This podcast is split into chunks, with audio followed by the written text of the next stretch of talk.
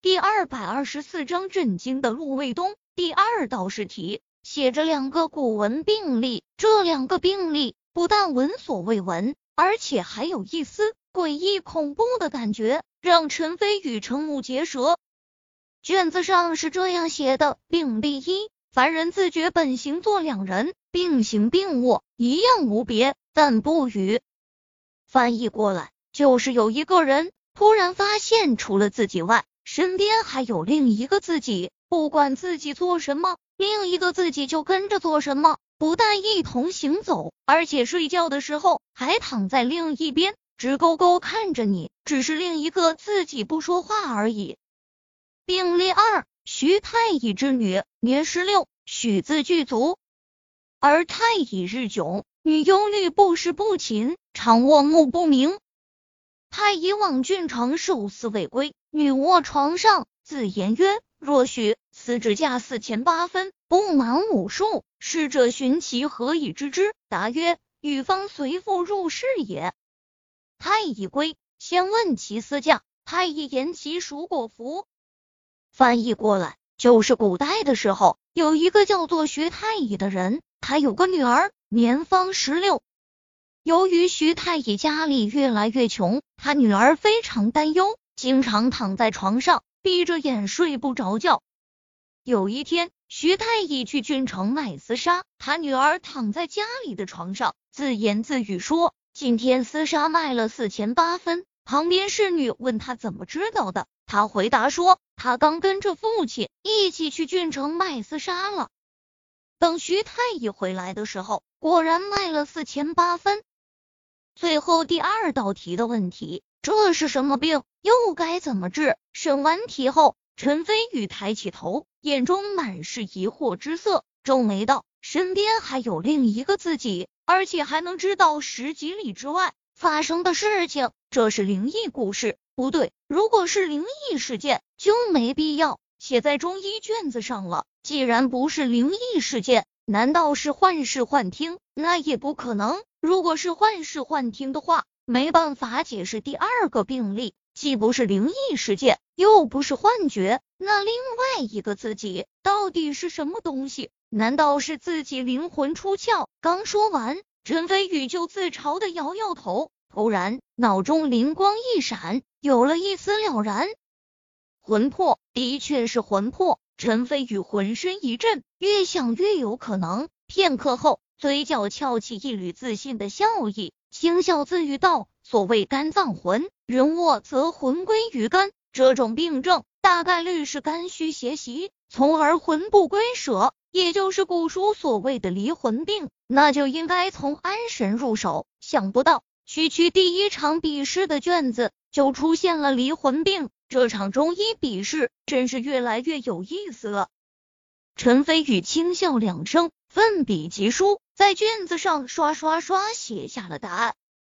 监考位置上，陆卫东等人一惊，惊讶道：“难道陈飞宇已经知道第二个病症怎么解决了？这不可能吧！当初咱们几个老家伙齐心合力，差点翻遍整个医藏，才知道这是离魂病。他竟然这么快！”吕松白也吃了一惊，摇头说道：“难说，说不定陈飞宇写的是错误答案。”咱们都清楚，这第二个病症很容易被人认为是灵异事件的。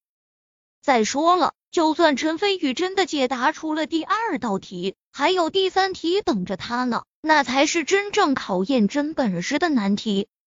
陆卫东等人点点头，纷纷注视着陈飞宇，眼神中既有疑惑，也有隐隐的期待。会场外面的走廊上，徐可君疑惑道：“雪珂。”你发现没有，陆爷爷他们很古怪，一直在盯着陈飞宇看。陆雪珂撇撇嘴，说道：“考场中大部分人都已经开始交卷了，只有他一个人还在绞尽脑汁的写答案。不看他看谁？”陆雪珂说的没错，偌大的会场中，将近一百名中医考生，绝大部分人都已经答完交卷了，只有陈飞宇一个人还孤零零的坐着写答案。可君，你无限看好的陈飞宇，想不到这么差劲。就算他最后把卷子全答对了，但单单从时间上来说，他就已经一败涂地了。陆雪珂边说边摇头，徐可娟也不由得有了丝疑惑，不过还是摇摇头，说道：“我见识过陈飞宇的医术，连我爷爷都对他甘拜下风，所以虽然我不知道目前是什么情况，但是我绝对相信陈飞宇。”陆雪珂翻翻白眼。心中忍不住怀疑，是不是徐可君喜欢上了陈飞宇，从而被爱情蒙蔽了双眼。另一边，段浩一直在注意徐可君和陆雪珂，原因很简单，这两个女生是目前为止对他最有威胁的人。现在，段浩眼见两女奇怪的样子，顺着他俩的目光看去，顿时一愣。随即轻蔑冷笑，心中暗道：能让这两个女人在意的人，我还以为医术有多么的高明，原来现在还没交卷。哼，跳梁小丑不用在意。想到这里，段浩转身就朝外面走去。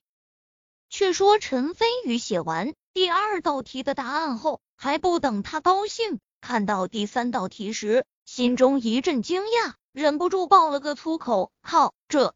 这道题的案例分明是中了蛊毒，难道长林省中医界这么霸道，连神秘莫测的苗疆蛊术都能拿来当第一场笔试的题目了？对于他来说，小时候中二气息爆表，对神秘莫测却又诡秘恐怖的苗疆蛊术很感兴趣，曾经专门研究过几年，所以一眼就能看出来，这第三道题的病例绝对是蛊术。当然。由于陈飞宇曾研究过很长时间的蛊术，所以在陆卫东等人看来，最难的第三个病例，在陈飞宇眼中反而是最简单的。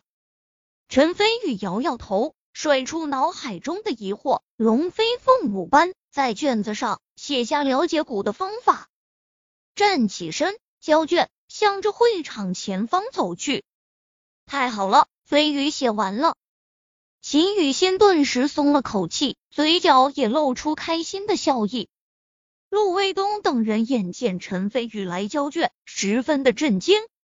难道陈飞宇这么快就把第三个病例也给解答出来了？要知道，那可是苗疆诡秘的古树啊！陆卫东心神震惊，难以置信。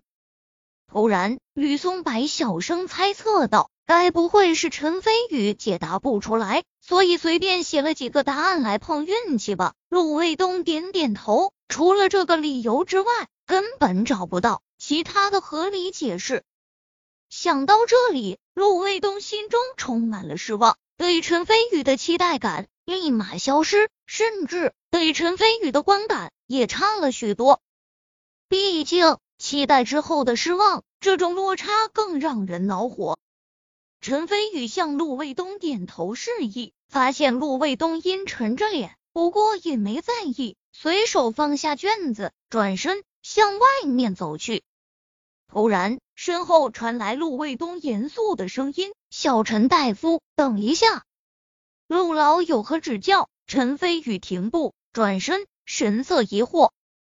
陆卫东暗中叹了口气，苦口婆心地道：“小陈大夫。”医术能救人，同样也能杀人，所以作为医生一定要严谨，会就是会，不会就是不会。就算你在卷子上可以随便写答案，难道在临床治病中你也能随便写药方吗？陈飞宇一愣，随即反应过来，目光在陆卫东、吕松柏等人身上环视一圈，皱眉说道。你的意思是，我在卷子上写的答案是随便蒙着写的，难道不是吗？陆卫东反问。如果陈飞宇能爽快的承认，至少说明陈飞宇为人实诚。但是他现在当面否认，几乎等于是在撒谎。陆卫东心里更加失望，对陈飞宇的印象也更差。陈飞宇虽然不知道陆卫东为啥针对自己，不过也不在意。耸耸肩道：“是或不是，反正试卷在你们手里，你们看看不就得了。”说罢，陈飞宇就洒然迈步而出。陆卫东还在品味陈飞宇最后一句话，心中充满了疑惑。难道陈飞宇没说谎？好奇之下，陆卫东随手拿起陈飞宇的试卷看去，顿时浑身大震，甚至连拿着卷子的双手都在微微颤抖，喃喃道：“这这怎么可能？老陆咋地了？”吕松柏等人心中奇怪，连忙凑眼看过来，顿时。纷纷神色震惊，心中掀起了惊涛骇浪。陈飞宇当然不知道陆卫东等人的震撼之意。他走出会场，突然眼前人影一闪，一阵香风扑鼻而来，一脸娇羞、满面憧憬的徐可君带着陆雪珂出现在他的面前。陈先生，咱们又见面了，好有缘。徐可君笑道。他有些腼腆，有些害羞，还有些激动，仿佛整个枯燥的走廊上都因为他变得明媚起来。陈飞宇笑了笑，点头道：“我也想不到会在这里见到可君小姐。”突然，陆雪珂问道：“你就是陈飞宇啊？先前我们家可君把你的医术都给夸到天上去了，你怎么第一场比试就花了那么长时间？”真是的，害我白白期待了半天。雪珂，徐可君埋怨的瞪了陆雪珂一眼，不过陆雪珂视而不见。陈飞宇想到了卷子上难得不像话的三道病例，理所当然地道，因为的确很难啊，甚至我觉得我能答出来就已经很幸运了。切，陆雪珂轻蔑道。卷子上不就是关于中医阴阳五行的基础知识，以及几个寻常案例吗？只有不学无术的人才会觉得难。